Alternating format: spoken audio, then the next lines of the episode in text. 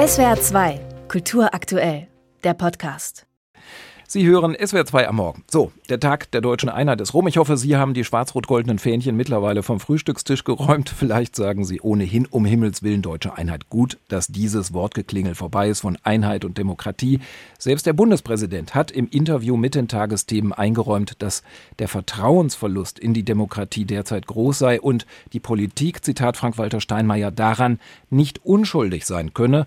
Und die Frage muss schon erlaubt sein, was die Beschwörung unserer demokratischen Traditionen hilft, wenn offenbar immer mehr Menschen das Lebensgefühl teilen, dass die demokratisch gewählten Volksvertreter die Gegenwartsprobleme nicht in den Griff bekommen. Darüber spreche ich jetzt mit dem Mainzer Landeshistoriker Kai Michael Sprenger, der soeben ein wichtiges Amt im Bereich der politischen Erinnerungsarbeit übernommen hat. Er ist Gründungsdirektor der Stiftung Orte der deutschen Demokratiegeschichte. Hallo, Herr Sprenger. Ja, guten Tag, hallo. Das ist natürlich jetzt nicht so nett, gleich mit dieser großen Sinnfrage einzusteigen, aber in einer Zeit, in der laut einer Umfrage fast 80 Prozent der Menschen die Demokratie in Gefahr sehen, was kann da die Erinnerung an einzelne Orte der deutschen Demokratiegeschichte eigentlich noch bewirken? Ja, die Frage trifft eine Kernaufgabe auch der Stiftung. Die Erinnerung an die Demokratiegeschichte kann ähm, eine richtige Relation herstellen. Der Blick und die Beschäftigung mit den demokratischen Traditionen in Deutschland, und die gehen ja doch weiter zurück als das Grundgesetz oder die Weimarer Republik, die reichen weit ins 19. Jahrhundert. Der Blick darauf kann deutlich machen, dass Demokratie erstens ein Prozess ist, der immer wieder neu ausgehandelt werden muss. Es ist nie ein Zustand. Und der Blick auf die Demokratiegeschichte kann zeigen, dass das, was wir heute erreicht haben, Verfassung, Grundgesetz, Meinungsfreiheit, Versammlungsfreiheit etc., dass das Dinge sind, für die man im 19. Jahrhundert sich oft mit weniger Erfolg eingesetzt hat, aber diese Ideen waren natürlich schon grundgelegt. Mhm. Ganz aktuell sind ja die Feiern zum 175. Geburtstag der 48er Revolution natürlich gerade bei uns im Südwesten sehr präsent. Da muss man ja jetzt gar nicht unbedingt zur Frankfurter Paulskirche schauen. In Lörrach hat mit Gustav Struve vor 175 Jahren ein deutscher Revolutionär erstmals die Republik ausgerufen.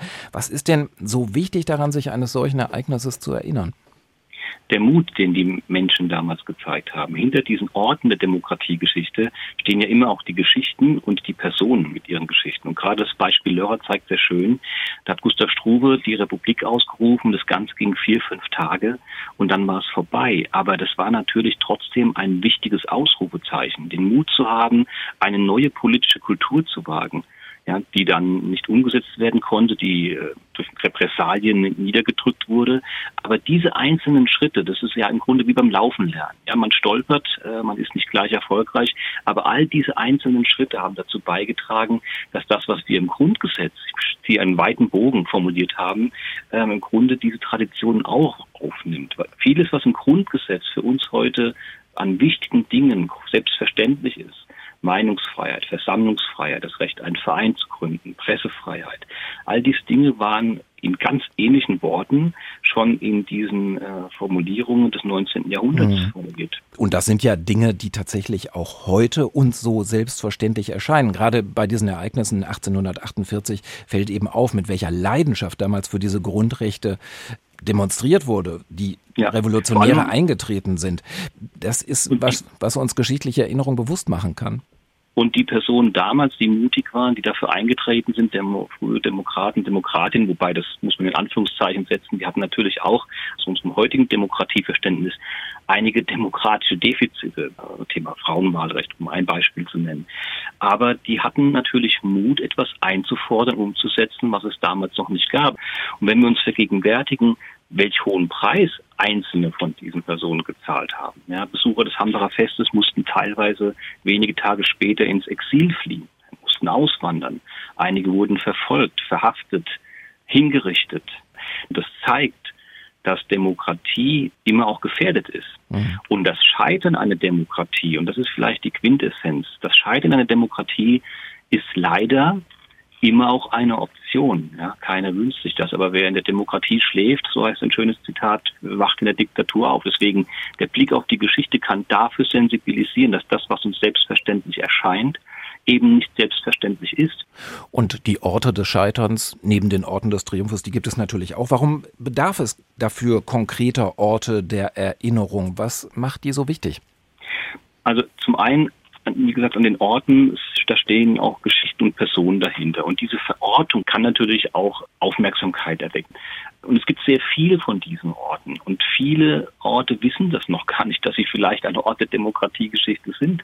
Ich gebe ein Beispiel. Im August 1950 haben sich in der Südpfalz, in St. Germanshof am Grenzübergang nach Frankreich haben sich über 300 Studierende aus neun europäischen Nationen getroffen und haben einer konzertierten Aktion die Schlagbäume, die Grenzbäume niedergerissen und haben für ein einiges vereintes Europa und für freie Grenzen demonstriert. Das war wenige Jahre nach dem Zweiten Weltkrieg natürlich ein Ausrufezeichen.